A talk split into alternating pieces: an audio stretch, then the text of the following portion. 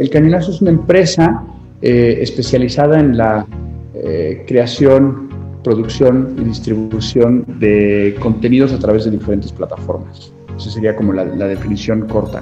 En este, dentro de esto, eh, dentro de este principio, nosotros decimos que no somos una productora, no somos una agencia y no somos un estudio, sino que somos las tres cosas. Eh, en realidad yo, lo, defino a veces también como un, como un restaurante que tiene tres puertas, ¿no? Una misma cocina y, tres puertas diferentes eh, en las que vendemos o en la que trabajamos con diferentes eh, propuestas de valor. Una que sería la, la, producción de contenidos por encargo, la segunda que se parecería más a lo que es una agencia de branded content y la tercera a un estudio creativo de contenidos transmedia. ¿Qué te puede aportar el transmedia a tu proyecto? Lo que sea, al proyecto que sea. Y aquí estamos hablando de una exposición, estamos hablando de un libro, de un festival, de una película, una serie, ¿no? Y, son, son cuatro puntos, ¿no? La creatividad, la producción, la comunicación y el, y el negocio. Historias que viajan, que ves, que escuchas, que sientes, que vives. Historias que empiezan en un lugar, pero que se trasladan a cualquier otro. Historias transmedia u omninarrativa, como me gusta decirles. El término está en tendencia, pero desde ya empieza a ser una obligación para medios, plataformas y creadores de contenido. ¿Cómo hacer que tu idea viva en el espacio físico, en video, en audio, en redes sociales y donde sea que consideres que puedes contar una gran historia? El cañonazo Transmedia ha convertido a Sevilla en un tablero de juego. Ha abierto cantinas donde se prueban recetas medievales originales de la peste y ha llevado a la gente a quedar atrapada dentro de una PC mediante un escape room. Es Roger Casas Alatriste, CEO y director del Cañonazo Transmedia. Yo soy Mauricio Cabrera y este es The Coffee, episodio 43, final de segunda temporada. Comenzamos. Intenso como Nación 321, ligero como BuzzFeed, cargado como el de forma, refinado como el país. Aquí comienza The Coffee. Grandes historias para grandes storytellers. Un podcast con el sabor de Storybaker por Mauricio Cabrera. Nuevo episodio en The Coffee. Me da mucho gusto saludar a Roger Casas a la Triste, quien es founder y también CEO de El Cañonazo Transmedia. Roger, muchas gracias por estar aquí. Y la primera pregunta para entrar de lleno es, ¿qué es El Cañonazo Transmedia? Eh, hola Mauricio, ¿qué tal? Oye, pues muchísimas gracias por la invitación, un lujazo poder estar aquí y conversar contigo. Em, bueno, entrando en materia, el Cañonazo. Eh, el Cañonazo es una empresa eh, especializada en la creación, producción y distribución de contenidos a través de diferentes plataformas. Esa sería como la, definición corta. En este, dentro de esto, dentro de este principio, eh, nosotros decimos que no somos una productora, no somos una agencia y no somos un estudio, sino que somos las tres cosas. Eh, en realidad yo, yo lo, defino a veces también como un, como un restaurante que tiene tres puertas, ¿no? Una misma cocina y, y, tres puertas diferentes eh, en las que vendemos o en la que trabajamos con diferentes propuestas de valor. Una que sería la, la producción de contenidos por encargo, la segunda que se parecería más a lo que es una agencia de branded content y la tercera a un estudio creativo de contenidos transmedia. Y a este respecto, justo hablabas de tres patas, de branded content, de producción de contenido y de generación de experiencias transmedia. En lo que respecta a transmedia, ¿Te parece que en algún momento, vaya, ahorita está en boga, como en su momento estuvo hablando de periodismo, periodismo digital, ciberperiodismo, que son términos que dejaron de estar vigentes porque se comoditizaron, todos asumieron que lo que hacían era periodismo digital, que era ciberperiodismo, eh, periodismo ciudadano, por ejemplo, se le llamaba la creación de contenido por parte de personas. ¿A ti te parece que estamos próximos a que el concepto transmedia ya no sea, digamos, algo excepcional, sino que se comoditice o todavía estamos lejos para hablar de que el concepto transmedia ha sido bien entendido por las marcas, por la audiencia y por los propios creadores de contenido? Sí, a ver, yo creo que igual es un, es un proceso y es verdad que eh, ideal, lo ideal o el objetivo en algún momento dado es que hablemos de comunicación como una cosa y que a lo mejor le vayamos quitando estas etiquetas, aunque luego saldrán eh, algunas nuevas. Eh, yo creo que estamos en ese, en ese proceso que no ha sido eh, rápido. O sea, nosotros la, etiqueta de, Transmedia se la pusimos a la empresa en 2011, con un año de, edad apenas, y nosotros nos dimos cuenta que lo estábamos haciendo cuando empezamos a, obtener reseñas en blogs donde decían, ah, pues mira, hicieron esta estrategia transmedia, hicieron este videoclip transmedia, o sea, que era algo que nosotros traíamos en el ADN y que eventualmente tenía un nombre. Yo creo, o sea, mi, lectura siempre es que ahora el, el transmedia es un accesorio de lujo como podía haber sido el sonido o el color en las películas y que solamente algunas eh, lo tenían y que, como tú dices, eventualmente se va comoditizando y se va eh, haciendo, se va estableciendo. ¿Cuál es el problema que yo le veo a esto? Que, que al, lo transmedia, al ser una cuestión más líquida, es complicado de, mm, digamos que, de asimilar dentro de una estructura de negocio. Si, por ejemplo, estamos hablando de series o estamos hablando de películas, pues tú vas a mercados donde se comercializan o donde se venden series y películas y, estas cosas, estos objetos están súper bien definidos, ¿no? O sea, tú quieres un, por decir, un western de dos horas y ya sabes perfectamente qué es lo que es, ¿no? Si tú vendes una serie que es un true crime de 5 por 50, eh, eh, inmediatamente ya lo dimensionas y sabes qué es y casi casi hasta directamente puedes, puedes asignarle un precio, ¿no? Eso, por ejemplo, en transmedia es muy complicado de que, de que ocurra, ¿no? Porque en transmedia puede ser muchas cosas, más allá de eh, contenidos audiovisuales de determinados formatos o de determinadas eh, duraciones. Entonces, es complicado de tangibilizar y luego, por otra parte, dentro de esos, dentro de esos mercados y dentro de esos, dentro de esos sectores en los que se está empezando a hablar y donde se están empezando a hacer cosas eh, transmedia, no está establecido todavía esas partidas presupuestarias para hacer eso. Y además, la pregunta es, ¿para hacer qué? ¿No?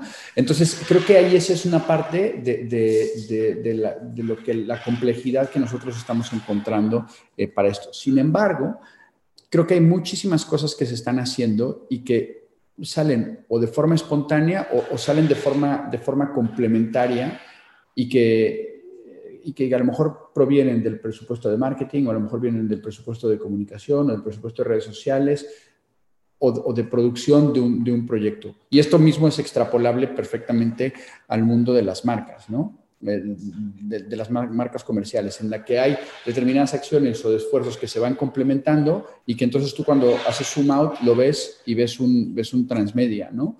Eh, digamos como el transmedia de, de, generación espontánea, ¿no?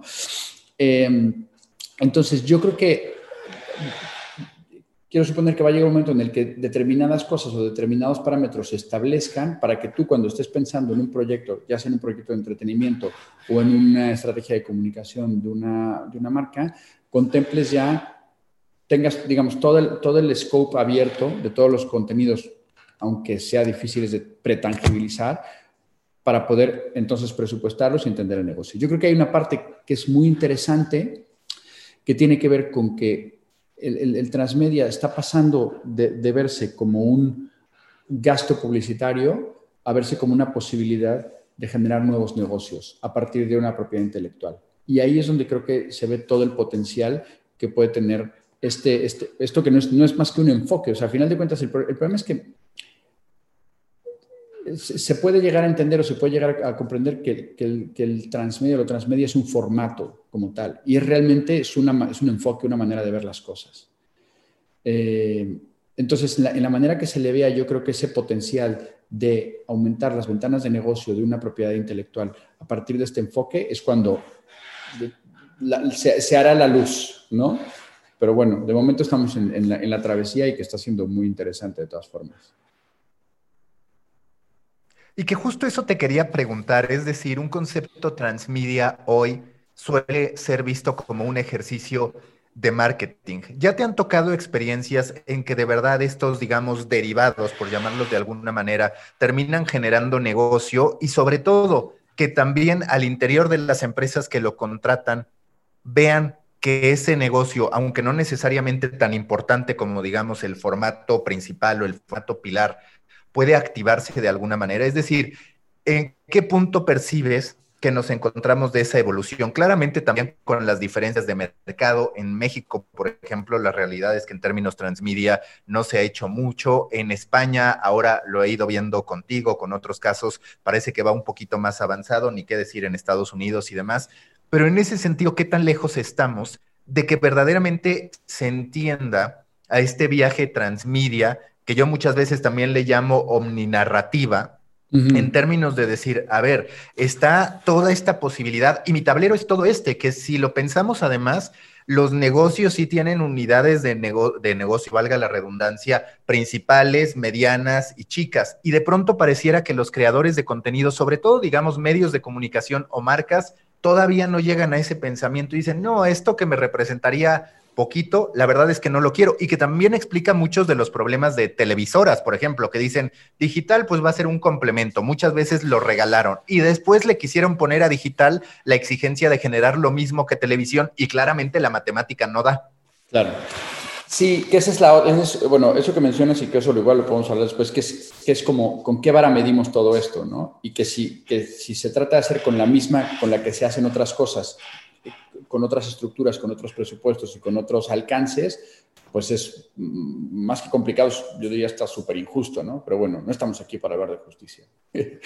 Eh, a ver, yo lo que creo, eh, en, nuestra experiencia, yo creo que estamos en ese punto, en, el punto en el que el productor está empezando a ver, primero, que si su proyecto viene ya con una concepción transmedia, incluso puede ser que se convierta en algo más, más interesante para la plataforma, para el medio que se lo quiera vender. ¿No? Que eso es un punto muy interesante a tener en cuenta. En nuestra experiencia, en nuestra experiencia aquí en, eh, en España, yo te puedo decir, por ejemplo, que en el caso del universo transmedia de la segunda temporada de La Peste, teníamos dentro de ese universo transmedia había varias partes que eran perfectos ejemplos monetizables, como puede ser una experiencia de realidad virtual, eh, una exposición, eh, que la, decisión fue, oye, que fueran gratuitas porque lo que se pretendía era que fuera más gente y que las, que las consumiera más gente, que más gente tuviera esa experiencia y que más gente fuera a la exposición y ya está, no había ninguna, eh, ningún objetivo de negocio dentro de esas partes, pero la gente ahí paga por ver eh, experiencias de realidad virtual y la gente paga por ir a ver exposiciones, ¿no? Y eh, era, era perfectamente, perfectamente eh, factible, ¿no? Y de hecho, estas, estas exposiciones y esta experiencia eran altamente competitivas, digamos, con la oferta cultural del sitio en el que estaban, en concreto en, Sevilla. Lo que sí es, un, eh, el otro elemento, que es un elemento monetizable, que lo está haciendo, es el restaurante de, de la Casa de Gula, ¿no? Que la Casa de Gula no es más que un spin-off, digamos, de lo, de lo, que hicimos en la primera temporada, que fue el programa de Yantar, que era un, cooking show en el que se traían recetas de un recetario del siglo XVI eh, al estilo Masterchef, con Daniel del Toro, un, eh, chef participante en Masterchef en su versión este, española, y con eh, gente del, cast, ¿no? actores del, del cast de la serie. A partir de esta serie, la idea que se nos ocurre es la de decir, oye, ¿por qué no con estas recetas y con un, en un lugar hacemos un, restaurante que es el restaurante de la serie, ¿no? Eh, y se da la coyuntura de que hay, eh, eh, encontramos un sitio con una persona que dice, oye, yo quiero tener, yo quiero tener, darle mi giro a, un restaurante que tenía normal, habitual, a que fuera el restaurante de las series, es una licencia y, tú, si vas a Sevilla hoy y en el próximo año todavía, puedes ir a la casa de Gula, pedirte un plato que es una receta antigua traída a la, a la actualidad y pagas tu cuenta, ¿no? Eh, o sea, es, negocio. Pero eso te digo, esto es nuestra, realidad, pero si nos transportamos a que Star Wars tiene hoteles, ¿no? En los que te dicen, oye, bienvenido aquí, tienes tu traje y vas a vivir una experiencia durante los próximas, la próxima semana o los próximos tres días y vas a estar gastando dinero en muchísimas otras cosas y vas a estar viviendo una experiencia y vas a formar parte de, de esas películas o de ese universo en el que, en el que has vivido imaginariamente durante mucho tiempo, pues imagínate, o sea, hasta a dónde, a dónde no podemos llegar, ¿no? Oye, y hablando de esto, ¿tú percibes que en algún punto va a ocurrir que al usuario se le pida tocar los distintos puntos de la narrativa transmedia. Es decir, hoy a lo que estamos habituados es a, yo estoy consumiendo este programa, termina la temporada, voy a encontrar algunas experiencias adicionales en otro lugar, quizás puedo escuchar el podcast, pero digamos, una no depende de la otra. Y entiendo por qué hay muchas fricciones en caso de que tú digas, tienes que ver el video y luego el audio y demás, pero percibes que en algún punto sí podremos llegar a un elemento tan fuerte transmedia que sea, te di una pista en video, ahora te trasladas acá, que por ejemplo, La Casa de las Flores con Manolo Caro no pudieron renovar con Verónica Castro y anuncian la muerte a través de Twitter, la muerte del mm. personaje. Y a partir de eso, digamos que se convierte en parte de la historia. ¿Tú crees que en algún momento sí vamos a llegar a eso en el que casi casi es pasa al formato podcast para ver el seguimiento de esto que ocurrió acá o eso no va a ocurrir? Sí, yo creo que eso, eh, y como mencionas, hay ejemplos a lo mejor más, más puntuales en donde, en donde se da, y seguramente si escarbamos un poquito encontraremos algunos más. Eh, y, eso desde, desde, el punto de vista del, del diseñador de, de, una experiencia, para mí es como el gran culmen, ¿no? De, ese usuario que va saltando de una, de una eh, plataforma y de un formato a otro y que va teniendo, va juntando todas las piezas del, rompecabezas.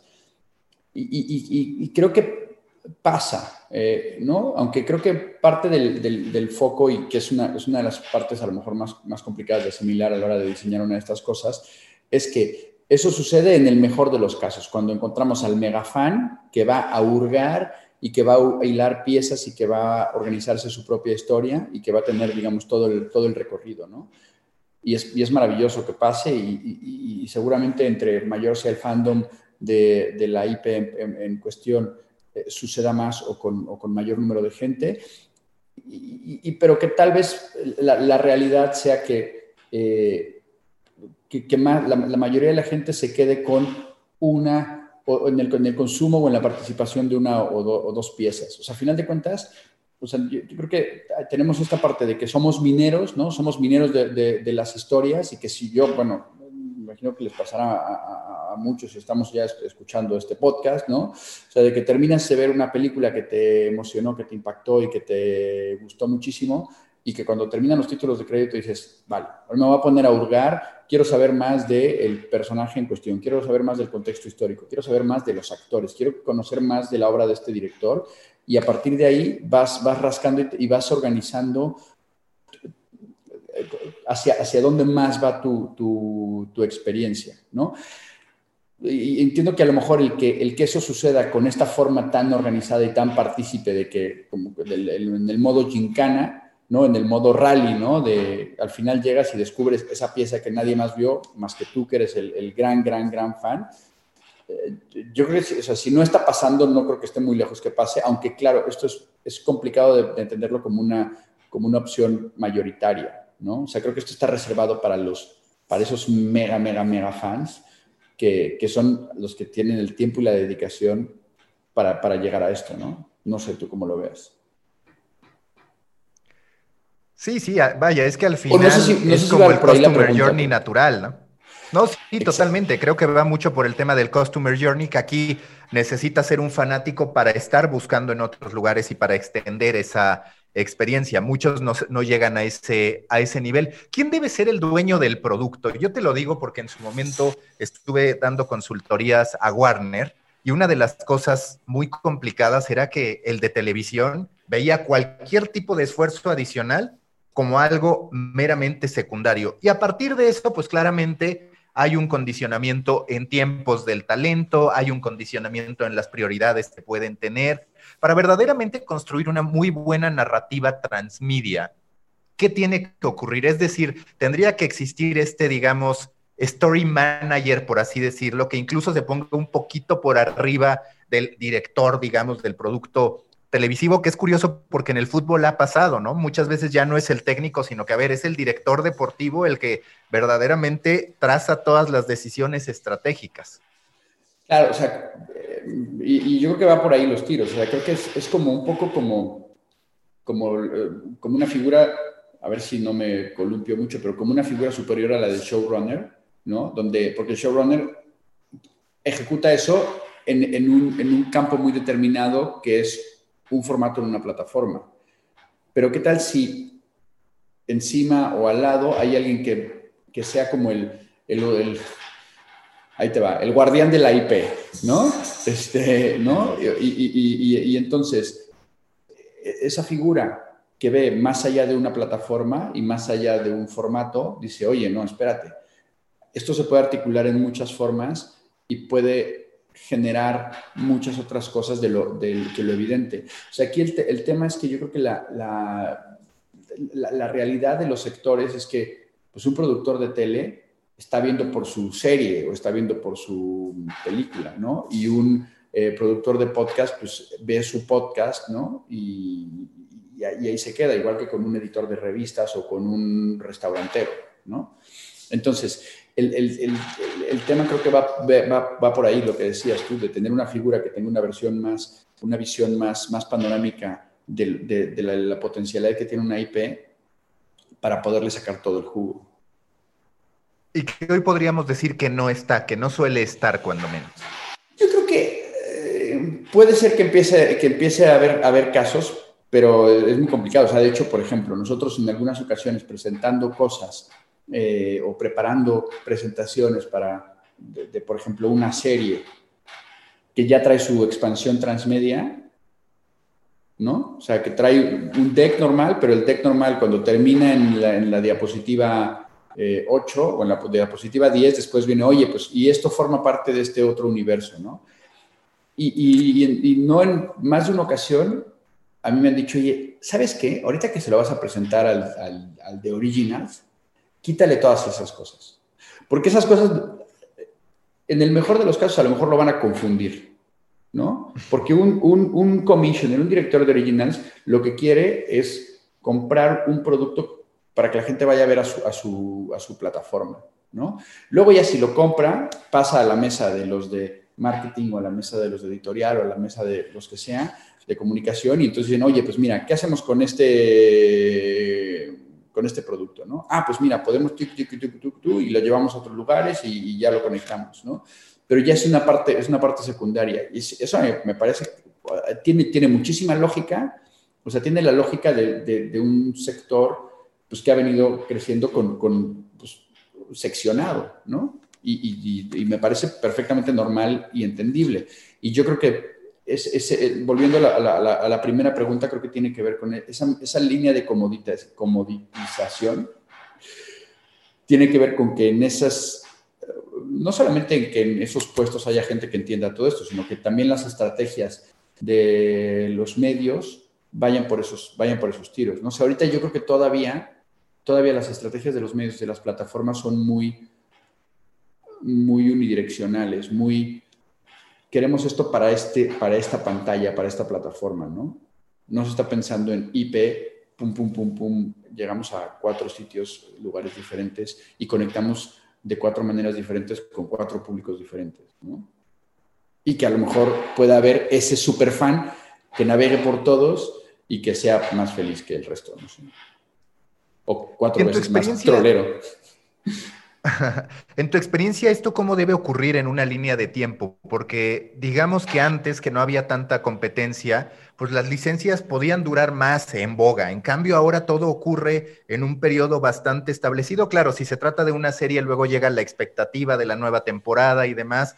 Pero en términos generales, ¿cómo ocurre la narrativa transmedia a partir de los casos en que tú has trabajado? Que entiendo que pueden tener sus peculiaridades cada uno, pero ¿cuáles son esos tiempos? La, verdad es que es absoluta, o sea, de momento es, yo te diría, entre caótico y aleatorio. O sea, no hay un workflow definido de, de cuándo y dónde ocurren las cosas. Yo lo, que yo te diría es, a mí, ¿qué, ¿cuál sería mi mundo ideal? Mi mundo ideal sería que, que, que un que una IP se desarrollara ya con, con, este, con esta amplitud desde el inicio. Pero eso pasa en muy, muy contadas ocasiones eh, fuera de estas oficinas. No, es. Este, es muy raro que pase así. O sea, generalmente dices, oye, simplemente el mundo de, las adaptaciones es, oye, pues alguien escribió una novela que está muy bien y a partir de esta novela pueden salir otras cosas. O alguien hizo este reportaje y de este reportaje, pues mira, pueden salir estas otras cosas, ¿no? Eh, eh, si, si, si, hablamos, si nos centramos en el mundo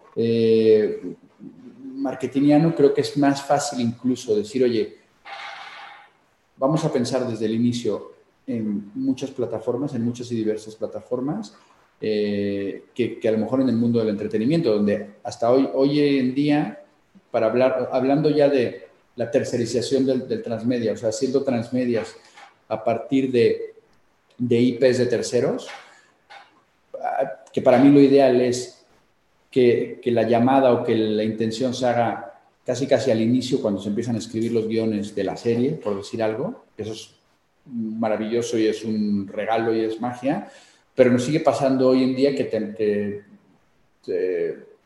se dan casos de, solicitudes o de acercamientos de gente que, ya tiene la serie terminada y que la estrena en tres meses y que quieren hacer un, un, transmedia o quieren, quieren hacer expansiones de eso, cuando la gran oportunidad de poder eh, eh, usar recursos de la gran producción, pues ya están limitadísimas, ¿no?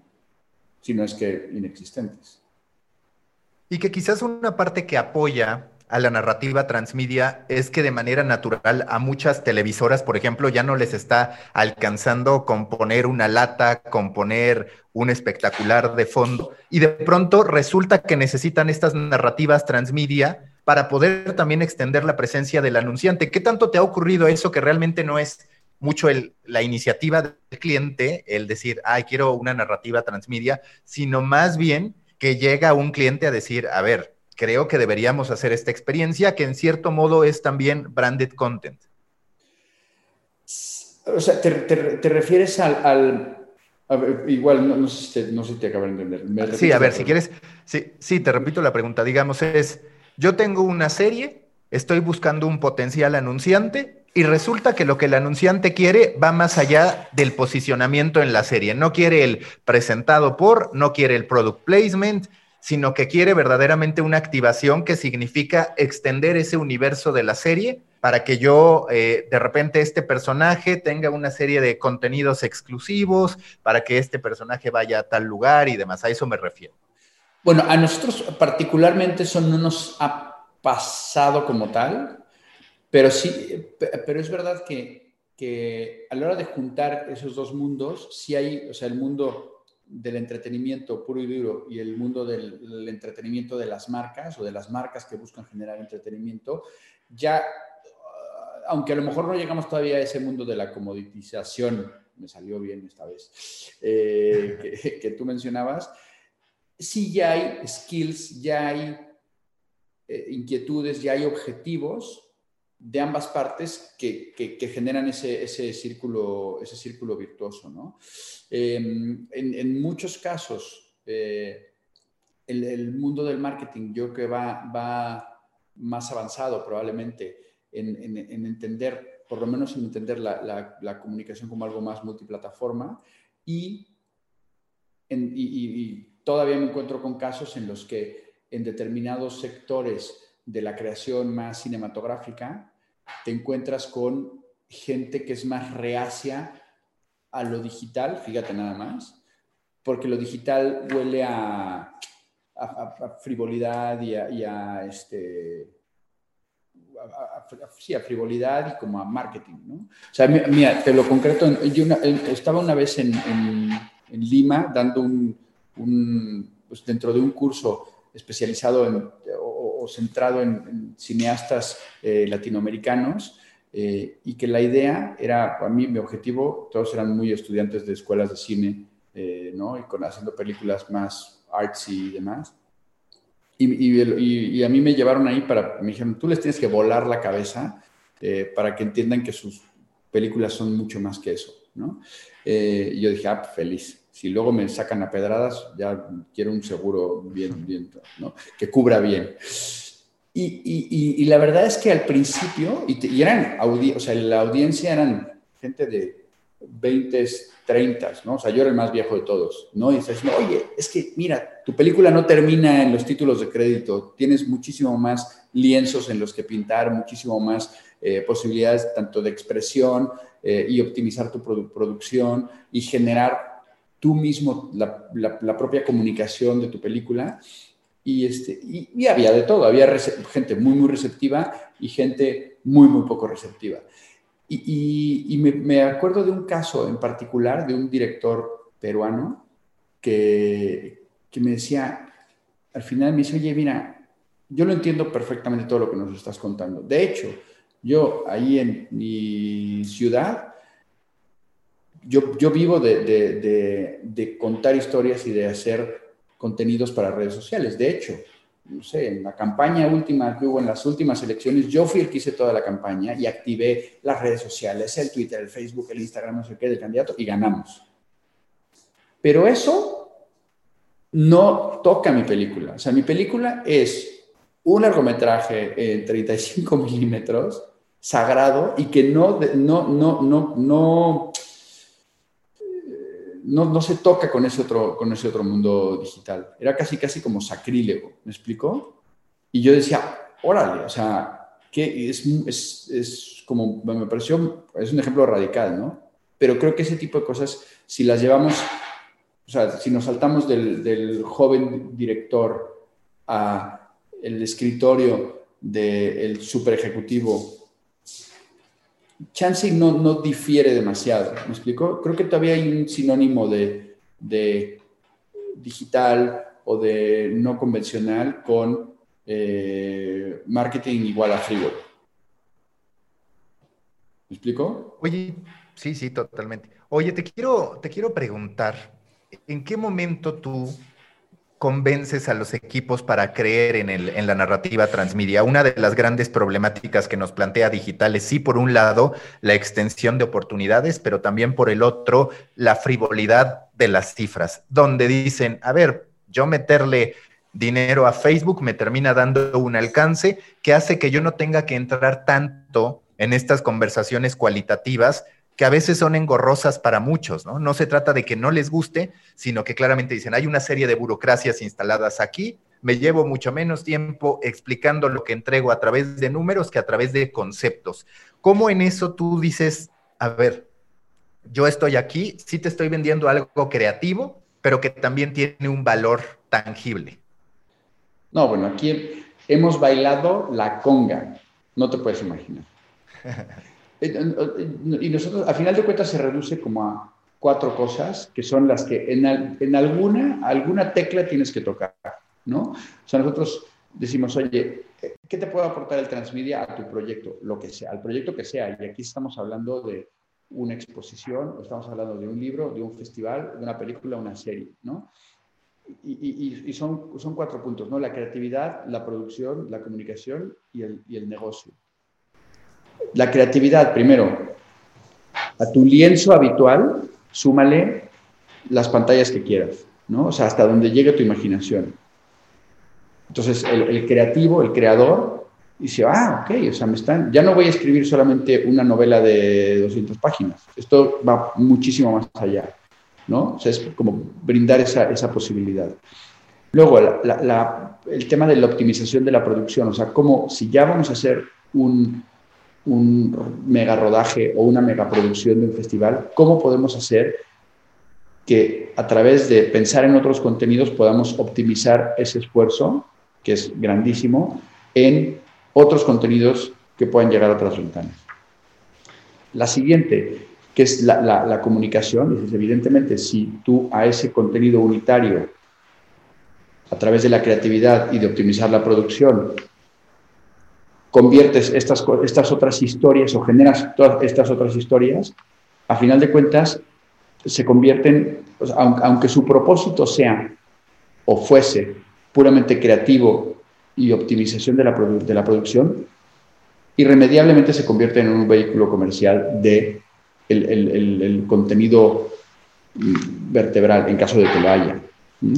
Y luego la parte del negocio, que es la, como la cuarta derivada. Y, o sea, no solamente es más creativo, no solamente optimizas la producción, no solamente eh, te ayuda en tu campaña de marketing, sino que además puedes generar más business. O sea, si después de esas cuatro ya no nos hacen un encargo, es porque de plano, o sea, son lo más purista del planeta. O sea, ¿sí, me, explico? O sea, están rodeados. Oye, y en términos de, ¿Tú cómo percibes que se va a empaquetar la narrativa transmedia? Ya empezamos a ver que, por ejemplo, Spotify habilita las stories para que los casters muestren su detrás de cámaras o detrás de micrófonos, si así lo quieres llamar. ¿Crees que en algún punto lleguemos a este lugar en el que la experiencia, por ejemplo, en una serie de Netflix, sea no solo el show, sino también una serie de formatos alternativos que estén, digamos, en esta especie de landing de la serie, de hub de la serie, que tiene las distintas experiencias narrativas, eventos, como si fuera un sitio, pero un sitio conceptual de la serie. Yo creo que, yo creo que sí, yo creo que en cierta forma ya está, ya está pasando. O sea, hay un, de hecho las, las funcionalidades creo que se empiezan, a, se empiezan a dar. O sea, no solamente de que ahora está eh, The Crown y empiezas a ver eh, documentales de Lady Di o está este, Queen's Gambit y empiezas a ver eh, documentales o otras historias de ajedrez, ¿no? Para cuando la termines de ver, sino que ya en, los propios menús de Netflix donde tienes los episodes and more, ¿no? Nosotros tenemos un post por ahí escrito de episodes and more. ¿Qué es more? ¿No? ¿Qué tanto puede ser more? ¿No? Eso tiene la limitante, entre comillas, de que eso solamente sería contenido audiovisual y o podcast, o sea, cosas que pudieran vivir dentro de la plataforma, ¿no? ¿Qué sería lo interesante? Que además Episodes and More y tuviera un botón de ahora salte al universo, ¿no? O sea, te vamos a llevar a, otro, a otra plataforma o te vamos a llevar a otro lugar donde puedes continuar tu experiencia sin, importar que te quedes en la, misma, en la misma plataforma. Yo creo que ese tipo de cosas se, se empiezan a dar.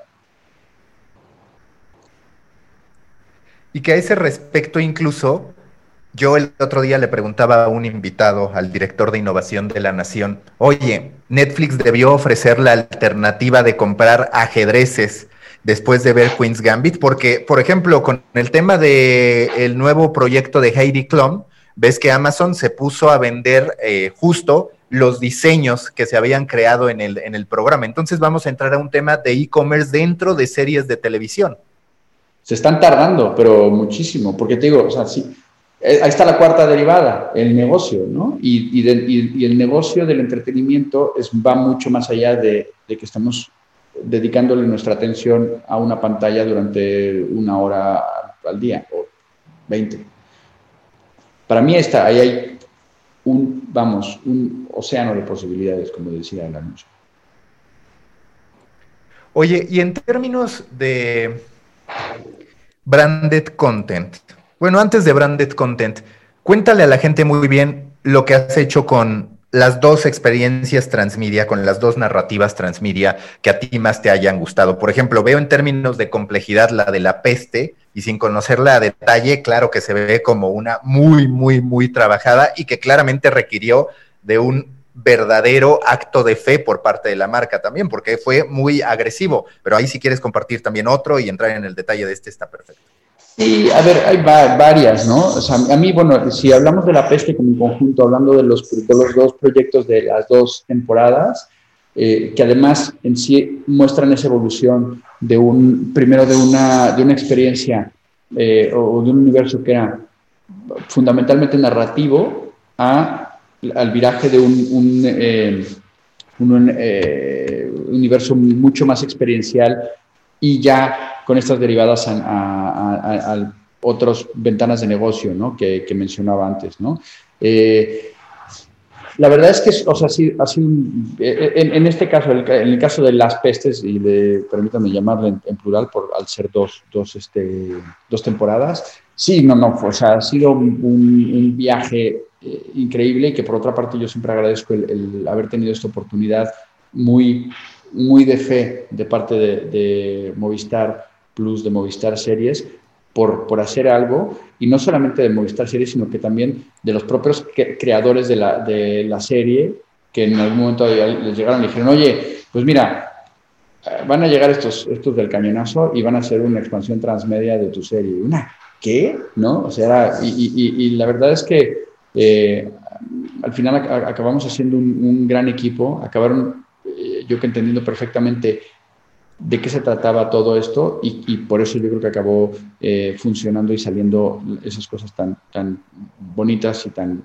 interesantes que yo creo que, que, yo creo que hicimos. Lo interesante de esto es que no, al final de cuentas, la metodología que utilizamos para plantear estos proyectos es exactamente la misma que utilizamos para desarrollar una estrategia de contenidos digitales de una marca cualquiera, ¿no? Eh, esto, lo, que tiene que ver aquí es, es ese cambio de, enfoque y ese cambio de perspectiva de cómo planteas un proyecto broadcast unidireccional a un proyecto on demand multidireccional. Y la base del, la base del kit de la cuestión es girar el punto gravitacional de la historia, o por lo menos el punto de partida, no en lo que yo quiero contar necesariamente, sino en pensar quiénes, quiénes son las personas con las que quiero conectar y qué les interesa. ¿no? Y a partir de ahí, puedes hacer una expansión transmedia de una serie de época o una estrategia de contenidos de una universidad. O sea, es, la metodología es la misma. La complejidad a lo mejor no lo es, pero, pero en este caso eh, se, dieron las circunstancias y, este, y de hecho hay una parte que mirando hacia atrás, eh, aunque sentamos un precedente que a veces igual hasta puede ser medio confuso para, para, el, para el mercado, porque fue una cosa tan grande y tan masiva, en cierta forma, que entonces dicen, ah, ok, entonces todos tenemos que hacer eso. Y dices, no, espérate, igual no todos tienen el presupuesto, ni todas las historias dan para generar ocho formatos a partir de la misma, ¿no? Y a lo mejor no es necesario. Entonces, muchas veces, cuando nosotros pasamos el caso de la peste o pasamos el caso de la zona, los casos de la peste, el caso de la zona, eh, la gente dice, oye, no, pues es que yo jamás voy a poder hacer eso. Y dices, no, espérate, igual no hace, o sea, no hace falta tanto para que algo funcione, para que algo funcione bien. ¿No? A lo mejor tu expansión transmedia tiene dos formatos o tres, ¿no? Eh, y, creo que igual es más interesante que esos dos o tres formatos funcionen muy, muy bien a pensar, a veces nos pasa, ¿no? Que llegan, nos llegan propuestas o nos llegan en ejercicios en clase, expansiones con, ahora son 25 formatos, y tú dices, no, realmente, realmente se necesita tanto, o sea, como, como, creatividad es maravilloso, ¿no? Porque te da esa, esa, posibilidad de pensar en todas las cosas que luego a lo mejor no las tienes que hacer todas, pero ya lo pensaste. Em, pero bueno, así es un poquito como, como, como, como, como funciona. ¿Qué otras cosas, otros casos que nos han gustado mucho? Cambiándonos al mundo de, la, de las marcas, ¿no? O sea, por ejemplo, el, caso de PC Experience, eh, que fue una cosa más, eh, bueno, de hecho fue un salto al vacío brutal porque fue de las primeras cosas que hicimos, que eran eh, experiencias y que se salían del mundo digital, o sea, esto ocurría en el mundo físico eh, y, y, además que requería una presencialidad, o sea, era un escape room al que la gente tenía que ir a una hora determinada, porque además esto duró un mes, ¿no? Entonces, eh, la verdad es que nos armamos de valor e hicimos algo que nunca habíamos hecho, que, era eso, salirnos de, nuestra zona de confort de los contenidos digitales y on demand para hacer una experiencia física con tres clientes, el corte inglés, Microsoft e Intel. Eh, lo cual fue, fue, fue, una cosa muy, muy compleja, muy divertida, además con una producción a contrarreloj y, y, y con el gustazo de, de, haber obtenido el, logro que era llenar el escape room, un sold out total, ¿no? O sea, de todos los pases que tuvo el, el escape room en, un mes, no se quedó ninguno vacío.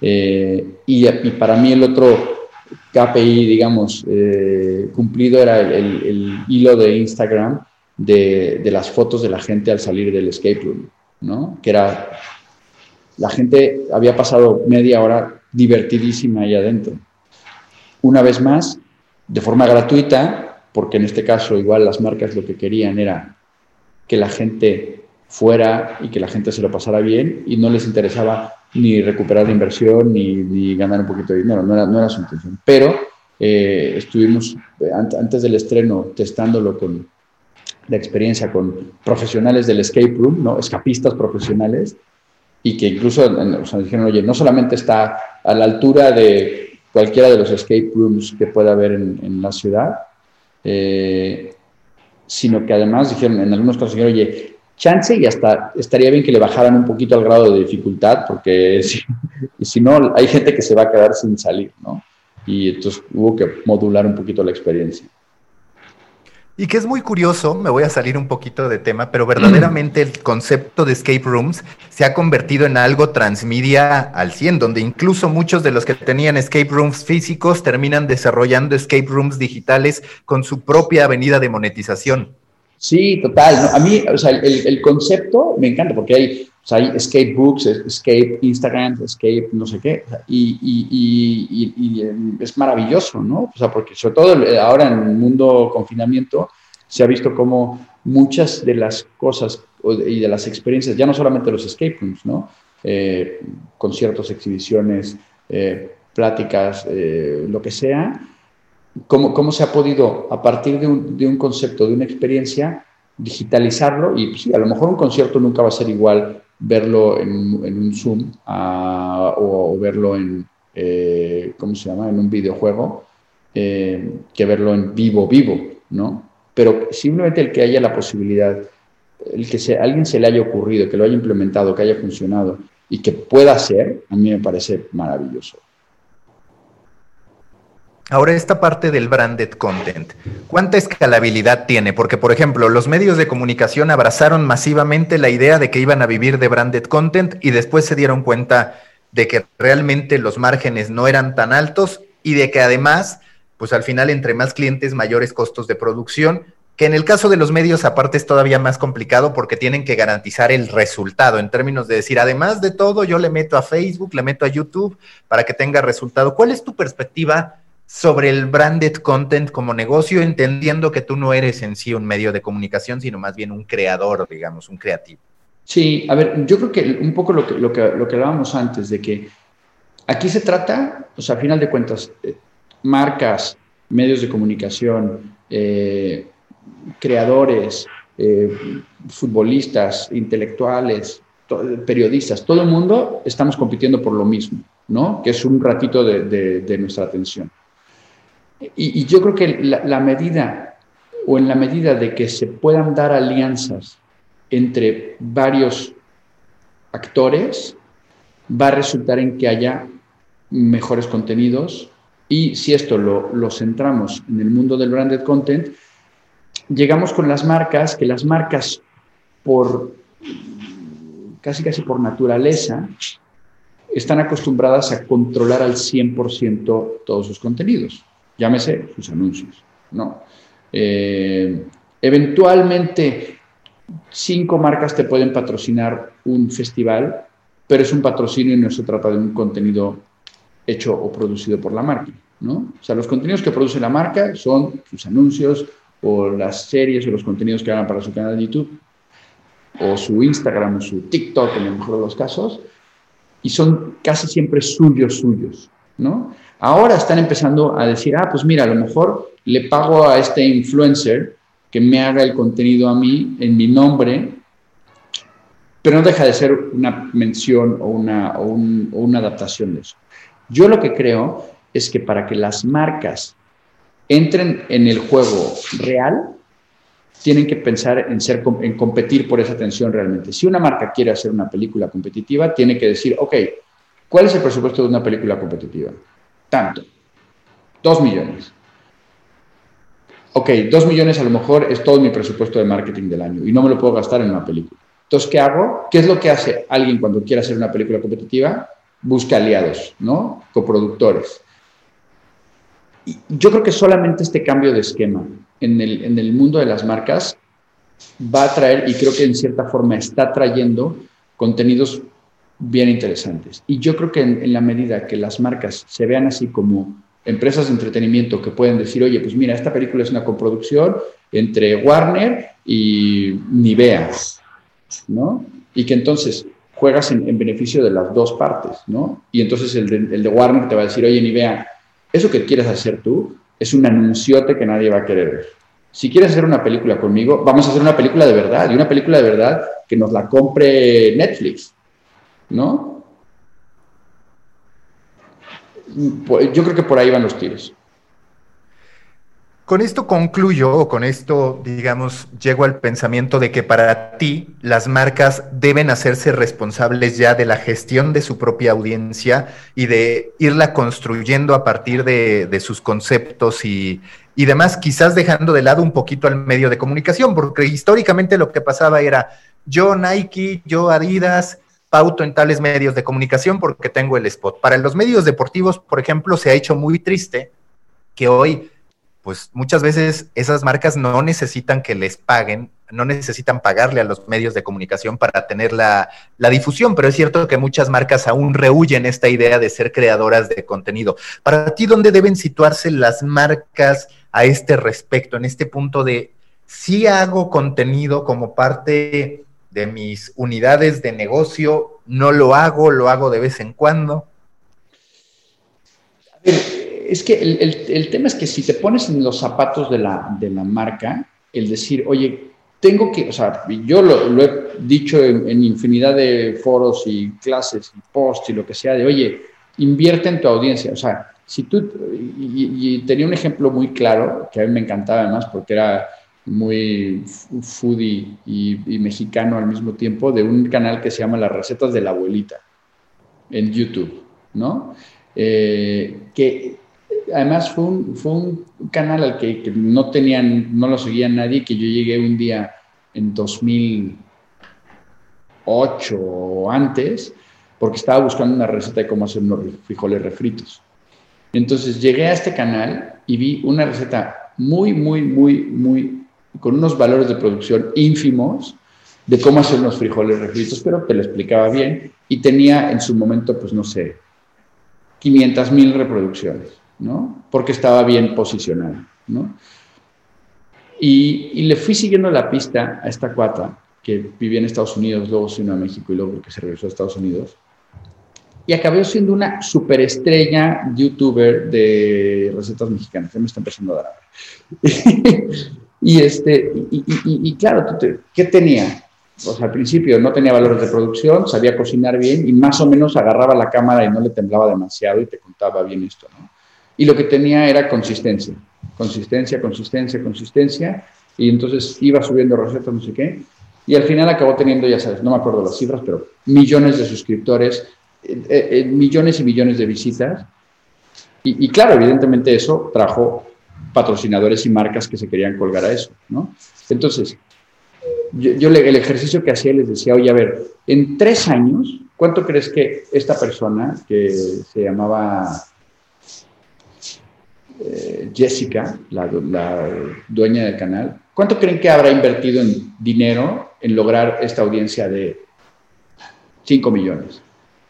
Y porque veías lo que, lo que, lo que hacía, pues no, pues tienes la cocina en su casa, eh, ingredientes y dedicación de tiempo suyo, y a lo mejor punto que en un momento dado haya contratado a alguien que le manejara la cámara y que le editara los videos, pero chance ya muy avanzado el camino y la gente decía, pues no, no mucho. O sea, es el tiempo de una o dos o tres personas, una cocina, ingredientes y, y obviamente saberte la receta.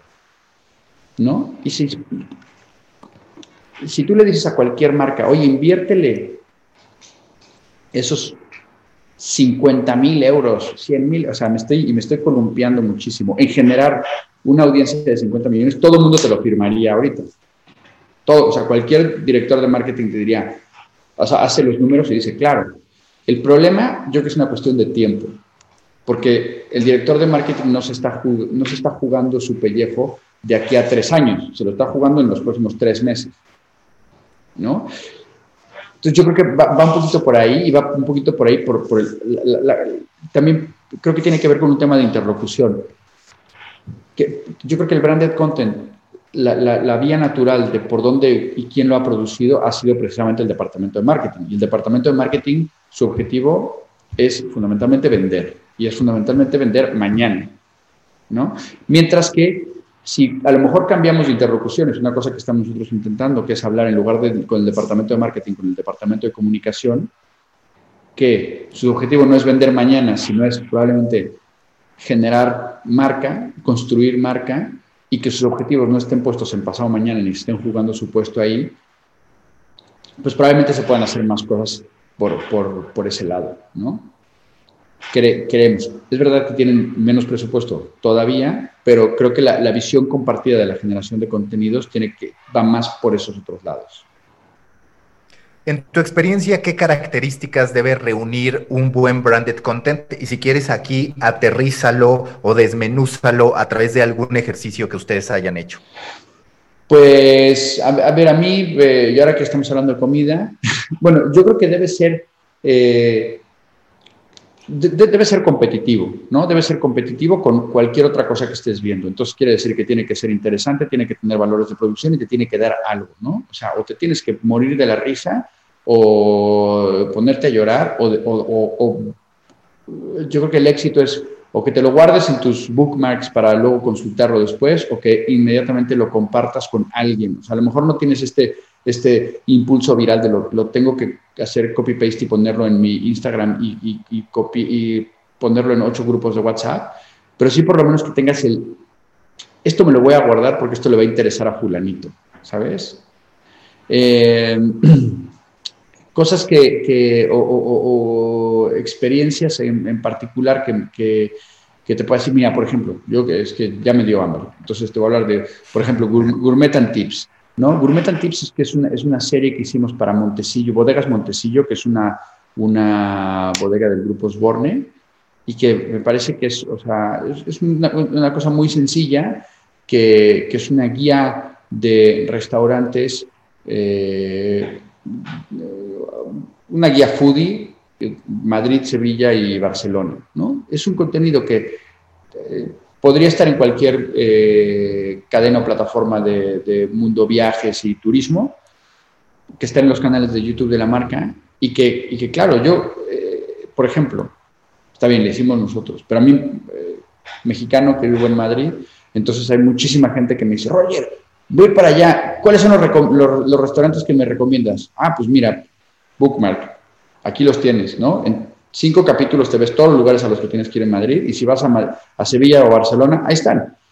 ¿no? O sea, a lo mejor igual requiere de una actualización porque a lo mejor igual algunos cierran, pero son también eh, lugares bastante resistentes, ¿no? O sea, habrá alguno más innovador que a lo mejor salga y truene, pero, pero lo normal es que sigan ahí, ¿no? Y es útil, lo ves y ya me está, nada más de pensar en dos o tres mm, episodios ya me está dando hambre. Y es una cosa que es hiper sencilla, tampoco es una complejidad de un diseño transmedia gigantesco.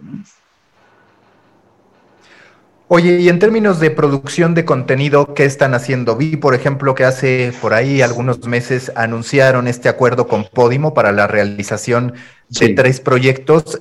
Digamos, ¿de qué van estos proyectos? En particular, uno que sé que está por salir. Es muy posible que ya cuando este podcast se publique esté listo. Y por el otro lado, más allá de Podimo, ¿qué están haciendo en materia de contenido original o de producción de contenido? Pues ahorita, si te digo, estamos, estamos al unísono haciendo tres podcasts y dos series de televisión. Em, los tres podcasts con, con Podimo, del que, eh, el, que se estrena mañana, eh, jueves 17 de diciembre, es, eh, se llama La matemática de la historia y es una, cuenta la historia de, una, de un personaje que vivió el siglo pasado, que se llamaba Alexander de Lufeo, que vivió en, Figueras, en, Cataluña, y que era contemporáneo y amigo de, de Dalí, y que él eh, desarrolló una, una teoría, ¿no? como una descodificación de la historia.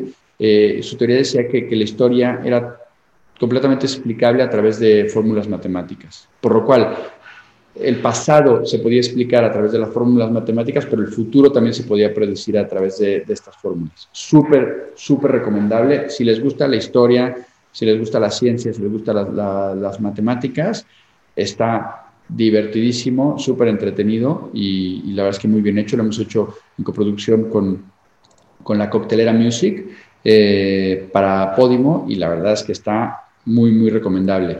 Estamos haciendo también otros dos, uno que es un, eh, una especie como de... Son, son, son dos documentales eh, que tienen que ver con investigación periodística, eh, de los cuales la verdad es que tampoco puedo desvelar mucho, pero que ya los iremos anunciando en nuestras redes sociales cañoneras, que les invito, aprovecho para, para, invitarlos a seguir las redes sociales del Cañonazo, que estamos bastante activos ahí en todas, desde LinkedIn, que ya lo mencionabas, Instagram, Facebook, Twitter, etcétera, y ahí vamos eh, eh, anunciando cosas. Igual que hoy anunciamos ya también que estamos empezando a producir un, eh, una serie para Rakuten, para la plataforma Rakuten, TV, televisión, Rakuten Televisión, que es una serie documental eh, sobre fútbol femenino. Eh, se llama Campeonas y habla sobre el pasado, presente y futuro de las mejores futbolistas eh, femeninas, de momento en esta temporada en, a nivel europeo. Y estamos produciendo otra, que, de la que tampoco puedo decir mucho todavía, pero sí, los días, los días ahorita están súper intensos aquí en el, en el cañonazo en materia de producción de contenidos. Recta final de The Coffee. Si tú tuvieras que mencionar una experiencia transmedia que te haya volado la cabeza, no tuya, digamos, a nivel internacional, ¿cuál dirías? Para mí esto que ocurrió fue extraordinario. Híjole, pues a ver, hay, hay dos, este, hay, hay, dos, dos, cosas que a, mí que a mí me han gustado muchísimo. Una que es más experiencial y que es el Secret Cinema, eh, que tuve la, oportunidad de estar en, una sesión de Secret Cinema en, Londres hace ya algunos años, de, que era eh, un Secret Cinema de One, One Flew Over the Cuckoo's Nest, y que fue maravilloso pasar un día en un hospital, bueno, fíjate, con todo lo maravilloso que puede pasar, ser pasar un día en un hospital psiquiátrico, esto fue increíble.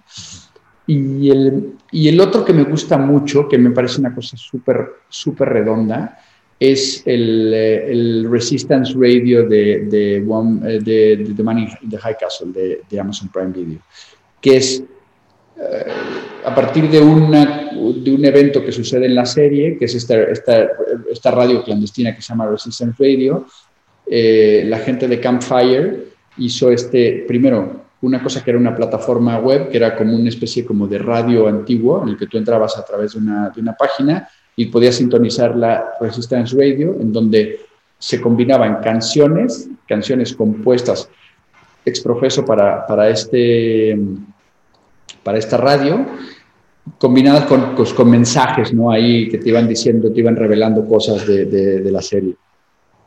Y luego cuando terminó esto, estas canciones, que son canciones como de, digamos que la línea es este, eh, medio baladas, eh, baladas rockabilly o baladas rockeras, este, o algunas souleras, eh, un poco de los años 60, 60, 70, las acabaron grabando, o sea, lo convirtieron en un, disco, ¿no? Yo me compré el disco de, de, vinil y son canciones increíbles, ¿no? O sea, de Beck, Michael Kiwanuka y demás.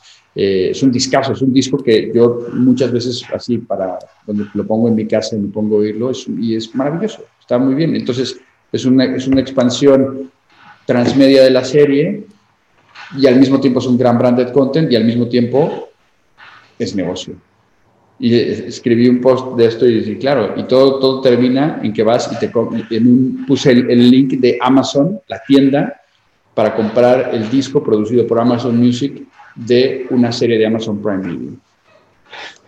Explota la Si tuvieras que, si tuvieras que recomendar un libro, un documental, una película que te haya inspirado a la gente que quiera, digamos, avanzar en materia de narrativa, de storytelling, ¿cuál sería?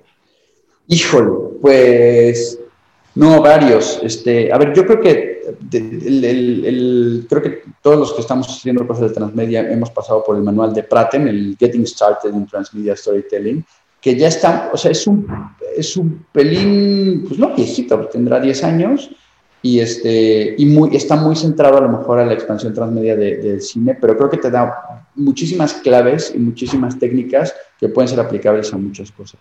Y en el otro extremo, el que me parece una joya, es el eh, The Art of Brand Entertainment, de, que está editado por, bueno, es antologado, no sé, o coordinado por, por PJ Pereira, de, eh, eh, que, es, un, es un libro testimonial de, el, de todos los participantes en el jurado de, de Cannes, de los Cannes Lions, en la categoría de Brand Entertainment de hace dos o tres años.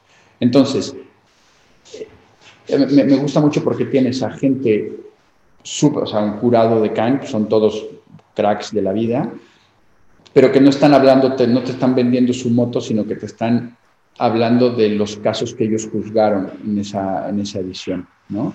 Eh, está muy bien, está súper bien articulado, te lleva muy bien eh, por cómo ellos, que además son la mayoría, mucha gente que es del mundo de la publicidad pura y dura, acaban entendiendo el entretenimiento y acaban haciendo unos súper mega casos de branded content. La última pregunta de siempre en The Coffee, Roger, si tú fueras un tipo de café a partir de tu personalidad, de lo que quieres proyectar, ¿a qué sabría el café Roger Casas a la triste? Eh, depende a qué hora del día te lo tomes.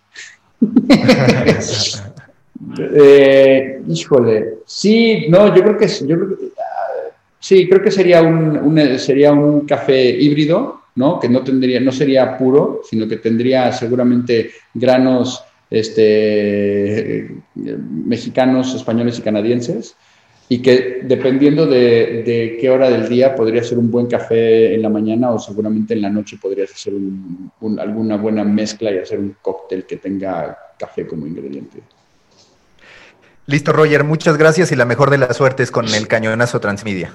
Muchísimas gracias. Ha sido, bueno, me, ha encantado la, entrevista, eh, buenísima conversación y qué pena que nada más dure una hora porque creo que podríamos seguir platicando muchísimo. Ha sido un placer. Sin duda, pero estamos en contacto, Roger. Muchas gracias. Absolutamente. Busca la próxima semana un nuevo episodio cargado de emprendimiento, endulzado con grandes historias y narrado por grandes storytellers. Suscríbete a The Coffee, un podcast de storytellers para storytellers, un producto de Storybaker por Mauricio Cabrera.